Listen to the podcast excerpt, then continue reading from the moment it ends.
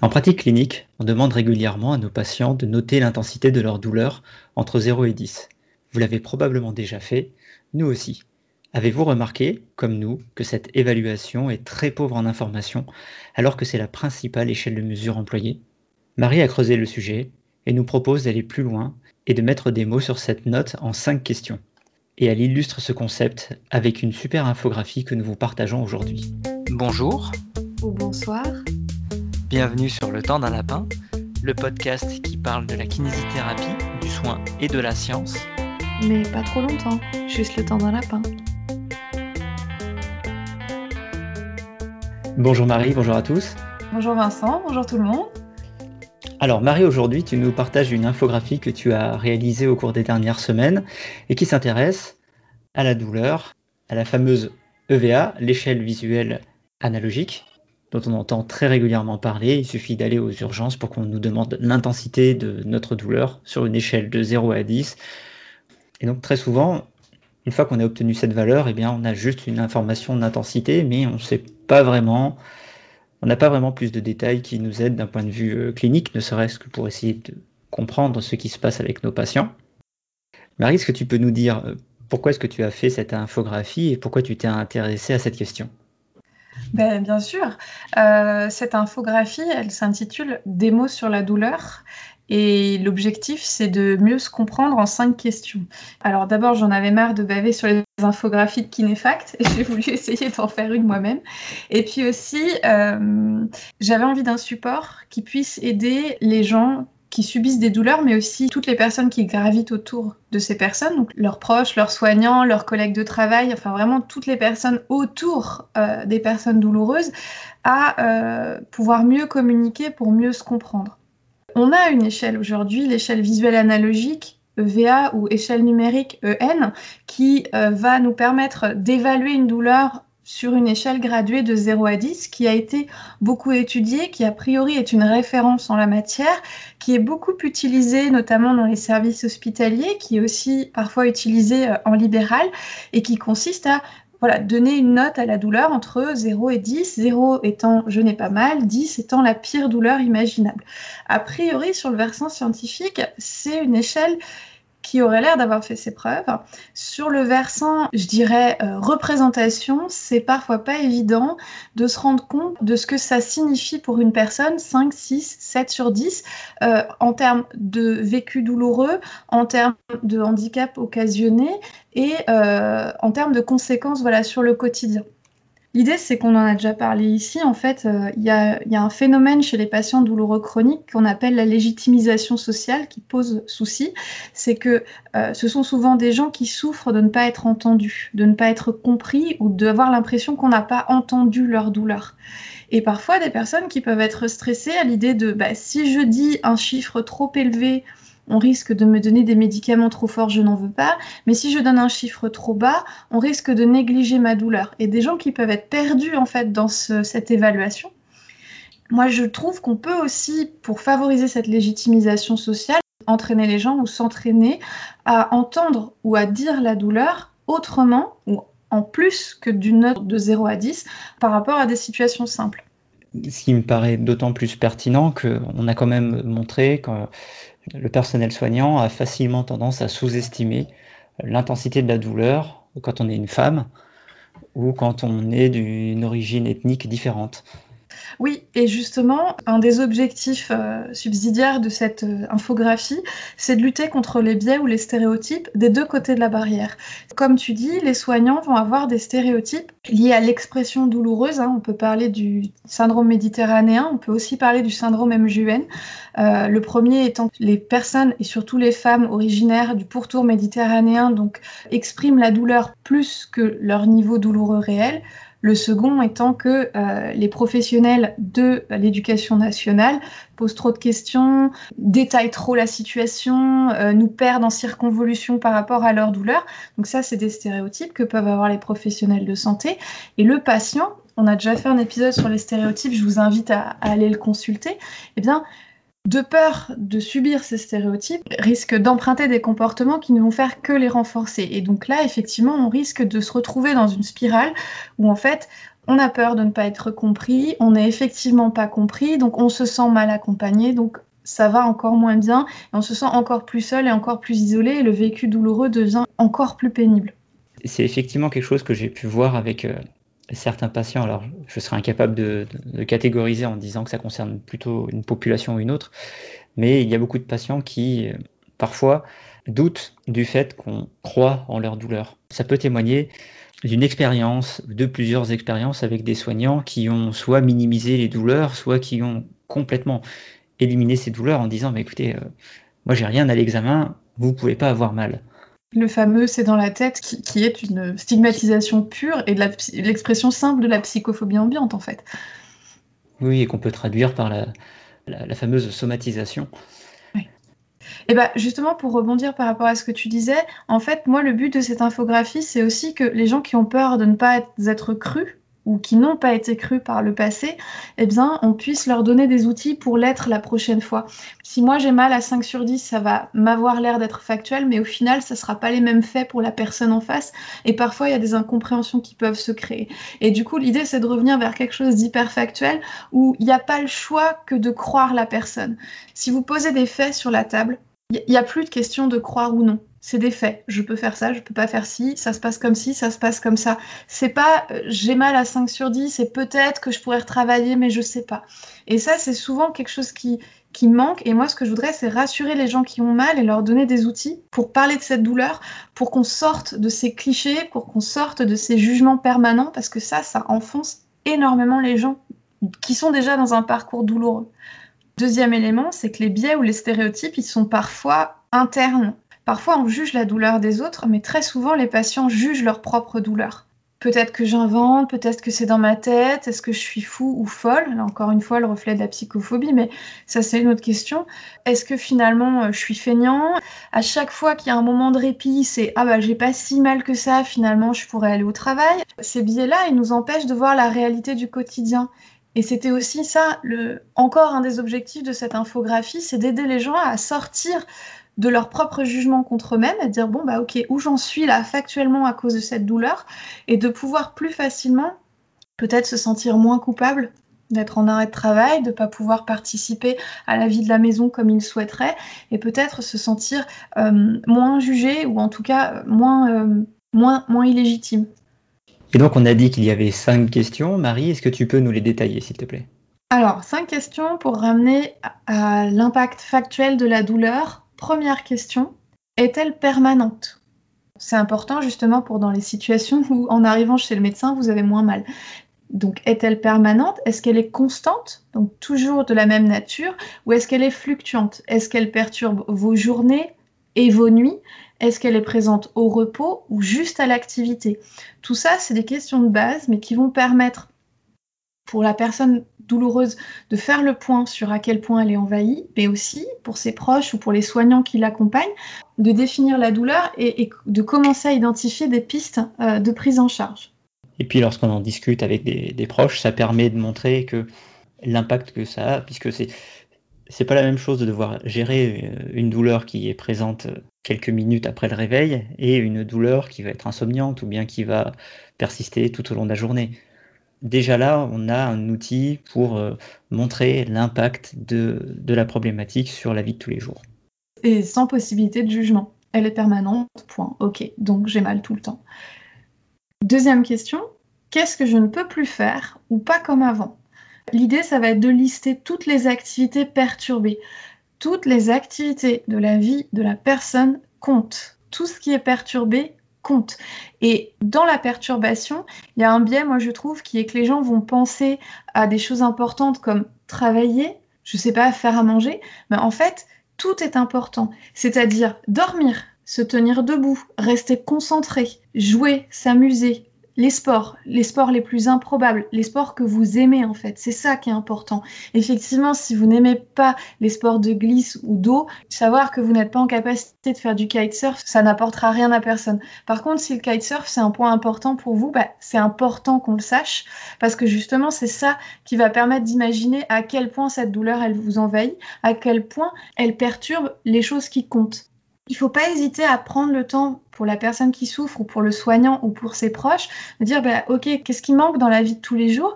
Et parfois il y a des gens pour qui certaines tâches sont essentielles.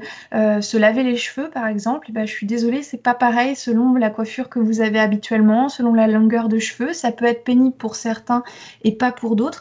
Mais il y a des gens pour qui ça va être extrêmement problématique d'avoir du mal à se laver les cheveux. Et ça, c'est des choses qui donnent aux personnes qui entourent la personne douloureuse une meilleure idée de l'impact de la douleur. Parce que non seulement, bon bah voilà, elle a mal tout le temps, elle n'arrive pas à se laver les cheveux, elle n'arrive pas à s'habiller, elle n'arrive pas à tenir un saladier, elle n'arrive pas à tenir le volant de sa voiture.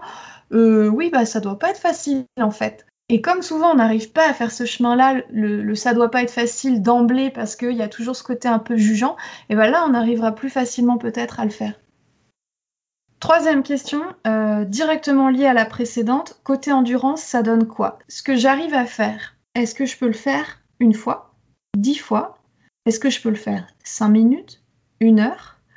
Quand j'ai fait une activité, en choisissant une de celles qui comptent, est-ce que j'ai besoin de repos?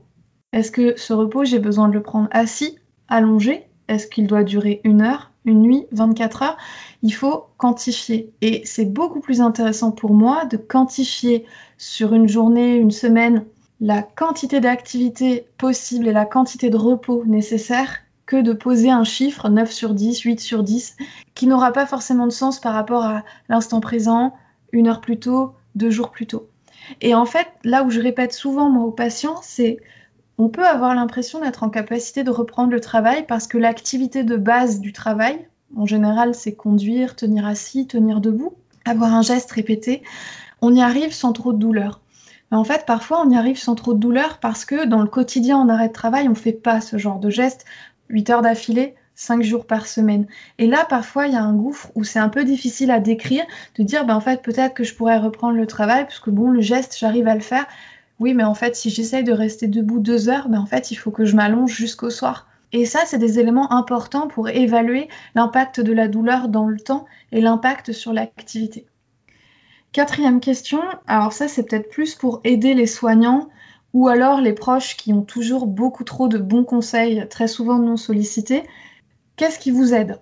Est-ce qu'aujourd'hui, il y a des choses qui soulagent la douleur? Est-ce que ça la soulage quelques minutes, quelques heures ou quelques jours? On n'utilisera pas un élément qui fait du bien de la même manière s'il a un effet à court terme, moyen terme ou long terme? Ça, c'est important pour les professionnels de santé. Est-ce qu'il y a des choses qui aggravent cette douleur? Et quel type de traitement et sur quelle durée ont déjà été tentés pour prévenir les conseils non sollicités, ça peut être intéressant de dire bah voilà, j'ai essayé ça, ça et ça, ça n'a pas marché, ou là ça a été pire, ça m'a fait plus de mal que de bien.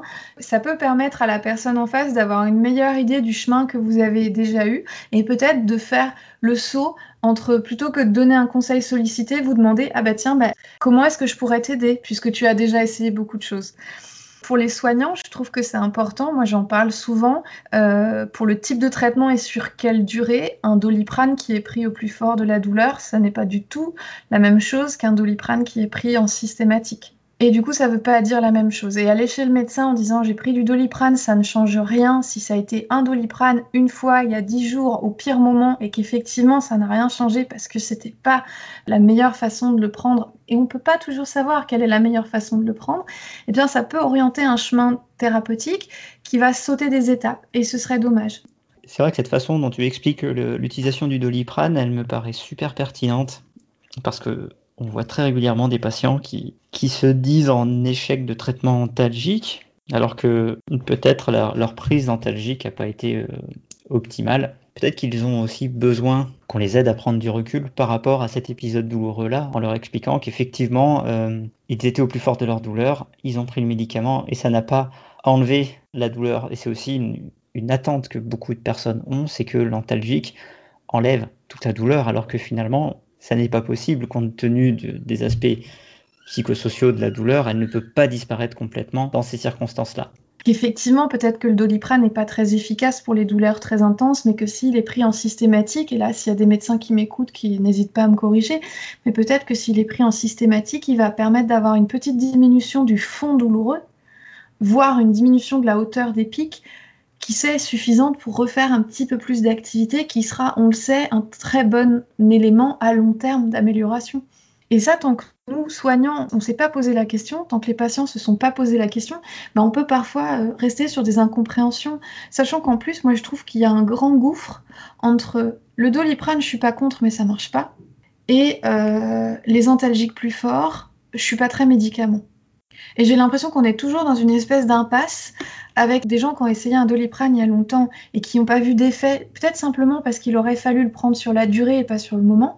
Et à côté de ça, des gens qui ont peur, et je comprends et j'entends cette peur, qui ont peur des traitements plus importants, le tramadol, le paracétamol codéiné, ou un peu plus au-dessus carrément, parce qu'on sait qu'il y a des problèmes d'accoutumance, on sait qu'il y a des problèmes même tout simplement d'effets secondaires. Hein. C'est pas rare que le tramadol entraîne une forme de vertige. Moi, je suis pas très fan pour les personnes âgées. Et du coup, bah, les patients, ils se retrouvent coincés. Les, patients se retrouvent coincés parce qu'il n'y a pas de bonne solution pour eux. Et après, euh, aussi vrai que dans la question qu'est-ce que je ne peux plus faire? où toutes les activités comptent, dans la question qu'est-ce qui vous aide, toutes les activités comptent. Il n'y a pas de honte à être soulagé par une activité, je dirais, inhabituelle. Au contraire, il y a beaucoup de patients, on en a parlé déjà avec Yvan euh, sur les stratégies de coping. Il y a des patients qui vont aller mieux avec certains types d'anxiolytiques, avec peut-être de l'alcool, avec une cigarette, mais aussi tout simplement certaines activités, peut-être qu'on pourrait penser euh, faire des jeux vidéo, euh, j'en sais rien. Peu importe, la question c'est en fait tout ce qui vous. Boy, c'était quickly. T'as vu? En fait, je pense que c'est important, notamment dans l'échange avec les soignants, euh, de pouvoir ouvrir sur cette question et de pouvoir ne pas se sentir gêné d'aborder le sujet des activités qui soulagent. Aussi vrai que je pense qu'on ne parle pas suffisamment, nous, en kinésithérapie, de l'impact de la douleur sur l'activité sexuelle si effectivement euh, vous êtes dans une situation douloureuse où euh, une dose d'alcool le soir vous permet de dormir et qu'il n'y a que ça qui marche, eh ben, je pense que c'est important de pouvoir en parler à quelqu'un. Après, je promets pas qu'il n'y aura pas de jugement en face, c'est tout le problème. Ce que tu dis, ça me fait penser à une patiente qui m'a expliqué euh, la semaine passée qu'il y a des jours où ces douleurs sont si importantes que finalement sa seule solution pour passer une soirée un peu moins mauvaise, eh ben, c'est de prendre trois verres de vin blanc. Elle se prend une bonne bouteille. Mais voilà, et ce que je trouvais important, c'était de recevoir cette information, comme tu l'as dit, sans juger et euh, de, de, le prendre comme un fait. Voilà, ce jour-là, vous utilisez cet outil comme un antalgique et comme ça pourrait être autre chose. Oui, et puis je pense que c'est important dans notre stratégie d'aide et de soutien par rapport à la douleur ne serait-ce que parce qu'il ne faudrait pas que cette personne, on, minimise sa douleur en se disant qu'elle gère, alors que finalement, elle a une, stratégie de coping passive, enfin, elle fait ce qu'elle peut, et qui malheureusement mériterait peut-être qu'on discute à savoir si on peut lui proposer autre chose. C'est un petit peu, là je dis ça dans une stratégie un peu de, maîtrise et de contrôle du risque, on devrait pouvoir parce que clairement, je pense que c'est beaucoup plus fréquent que ce qu'on imagine.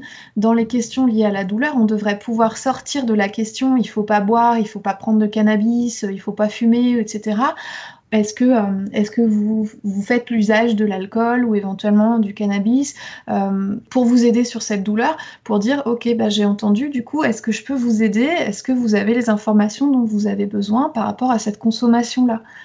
Et d'ailleurs, la, patiente dont, dont, je vous ai parlé, elle a reçu exactement ce type d'injonction, arrêtez de fumer tout de suite, arrêtez de boire, euh, il faut que vous ayez une hygiène de vie irréprochable, alors que dans le contexte personnel de la patiente, c'était absolument pas adapté. C'était une patiente qui avait des choses beaucoup plus graves à gérer sur le moment que de se dire bah, je vais essayer de changer ma stratégie de, de coping qui fonctionne, alors que alors que c'est le désastre en ce moment dans ma vie et que euh, on sait tous que par rapport à la consommation d'alcool ou la consommation de tabac, euh, il y a aussi une grosse injonction à arrêter sur la volonté et que malheureusement c'est pas comme ça que ça marche dans la plupart des cas et que finalement il faut un accompagnement et il faut que le moment soit propice. Et donc j'imagine que des gens qui sont euh, chez toi, donc dans des situations douloureuses, aiguës, importantes, on va les accompagner dans le sevrage, mais peut-être progressivement et pas avec des injonctions dans ce goût-là. Et donc tout ça, ça nous amène à la dernière question. Qu'est-ce que ça change à ma vie? Cette question, je me répète parce qu'en fait, je vais vous dire qu'elle est fondamentale, mais je les trouve toutes fondamentales. Je prêche pour ma paroisse. Dans une situation douloureuse, il y a la douleur et il y a le vécu. C'est-à-dire que la personne a mal, on le sait, elle le sait, mais il y a la façon dont elle vit cette douleur. Moi, c'est un de mes reproches pour l'échelle visuelle analogique deux patients qui vont coter une douleur à 5 sur 10 euh, vont peut-être avoir une situation euh, diamétralement opposée. À l'inverse, je pense, je suis certaine qu'on a des patients qui vont être beaucoup plus handicapés par une douleur à 3 sur 10 que d'autres par une douleur à 7. Tout simplement parce que comme on l'a déjà vu, selon les activités qui sont perturbées, bah, ça va pas avoir le même impact sur leurs activités de tous les jours, mais aussi sur ce que ça va changer dans leur vie. La douleur, c'est épuisant il y aura toujours des exemples de gens qui, s'en sortent très bien et pour qui ça se passe toujours très bien et c'est des gens qu'on a envie clouer au mur parce que c'est pénible. Après, dans la plupart des cas, c'est pas comme ça que ça fonctionne. Euh, souvent, il y a des changements d'humeur qui peuvent s'associer à la douleur, de sommeil, du stress, des inquiétudes et tout ça, ça alourdit énormément la situation. En plus de contribuer d'une certaine manière, et je pense qu'on en a déjà un peu parlé, au phénomène douloureux les pensées négatives, la fatigue, euh, les, craintes, tout ça, chimiquement, ça entraîne des bouleversements au niveau de notre corps qui vont nous rendre plus sensibles à la douleur. Le fameux c'est dans la tête, celui qui est scientifique et celui qui n'est pas jugeant, il est là. C'est-à-dire que quand le contexte est compliqué, eh bien la douleur, c'est un peu la double peine, risque d'être plus forte. Le contexte va s'aggraver, la douleur va être plus forte, etc. Et donc du coup, c'est pas honteux que de parler de ce que la douleur change dans une vie souvent. On en a parlé avec euh, Florian Bailly sur le lapin sur la fibromyalgie. Euh, les gens ont, des peurs ou des pensées négatives qui peuvent être très sombres. Parfois, ces peurs-là, ce sont beaucoup des croyances populaires. Il y a beaucoup de soignants qui paraissent pas inquiets devant des situations douloureuses, avec beaucoup d'incompréhension de personnes qui euh, ont peur finalement tout au fond, typiquement pour le mal de dos, c'est de peur de finir en fauteuil roulant. Alors, si nous soignants, ça nous inquiète pas, c'est parce qu'au fond, on sait que cette probabilité est extrêmement faible. Tant que la, la personne nous aura pas dit qu'elle a peur de ça, on ne pourra pas leur montrer que c'est une peur qui est certes très fréquente, mais qui ne repose pas sur une réalité scientifique et du coup qui peuvent être rassurés sur le sujet et que vu leur situation à eux, elle est même quasiment nulle. Là, je prends un exemple qui est caricatural, mais en fait, tant qu'on ne sait pas, nous, en tant que soignants, tant qu'on ne connaît pas ces peurs qui peuvent nous avoir l'air irrationnelles, mais qui sont très importantes pour le patient, tant qu'on ne connaît pas ce que ça change à sa vie, la douleur, eh bien, à ce moment-là, on ne pourra pas travailler sur ces inquiétudes, ce stress, ce manque de sommeil, et que parfois, bah, comme tu disais tout à l'heure, Vincent, la douleur, on ne peut pas forcément la résoudre en une fois avec un médicament et définitivement s'en débarrasser. La douleur, c'est multifactoriel et donc on a des dizaines de lignes de traitement à proposer et proposer une prise en charge de l'inquiétude, du manque de sommeil, c'est important parfois, il suffit d'en parler pour que les choses s'améliorent. Parfois, il y a des situations où ça va beaucoup trop loin et où il faut aussi traiter le problème de l'anxiété ou le problème du sommeil, voire le problème de la dépression, parce que quelque part, il y a une forme de perte de chance quand on s'occupe que de la douleur chez quelqu'un qui va mal sur tous les plans. Parce qu'en fait, d'abord, on n'arrivera pas à résoudre la douleur en ne s'occupant que d'elle, elle ne pourra que s'amplifier et en même temps, on va négliger tout ce qui fait la personne, c'est-à-dire ben, le fait qu'elle ait plus envie de rien, le fait qu'elle puisse avoir des idées noires, le fait qu'elle ne dorme plus, enfin, elle soit complètement isolée, qu'elle se coupe de la société. Et ça, c'est vraiment, je trouve, un point qui est vraiment important parce que en parler, ça nous permet de multiplier les options de traitement. Et du coup, euh, là, sur l'infographie, moi, je me suis permis de lister euh, un ensemble de choses qui peuvent changer dans la vie du fait de la douleur. Euh, bah, vous irez voir, je ne vais pas tous vous les lister, mais il faut imaginer, comme dans les activités, que tout compte. Tous les impacts liés à la douleur sont importants parce que parfois, ce que ça change, c'est juste qu'on se sent nul, qu'on se sent incompris. Ça peut être qu'on en a marre d'être poussé à faire des efforts, ça peut être des idées noires. Il faut questionner tous les domaines. Euh, le couple, la vie de famille, le travail, les situations précaires aussi. Parce que parfois, la douleur, elle met les patients dans une situation de précarité encore plus importante. Et toutes ces choses-là, elles sont légitimes et elles méritent qu'on en parle si pour la personne, c'est un problème. Euh, donc voilà pour les cinq questions. Et à la suite de ça, sur l'infographie, vous avez un petit exemple euh, à propos de Camille qui tente de décrire une douleur d'épaule évaluée à 5 sur 10. Et du coup, bah, j'ai listé euh, en fonction de ces cinq questions les réponses que pourrait avoir Camille.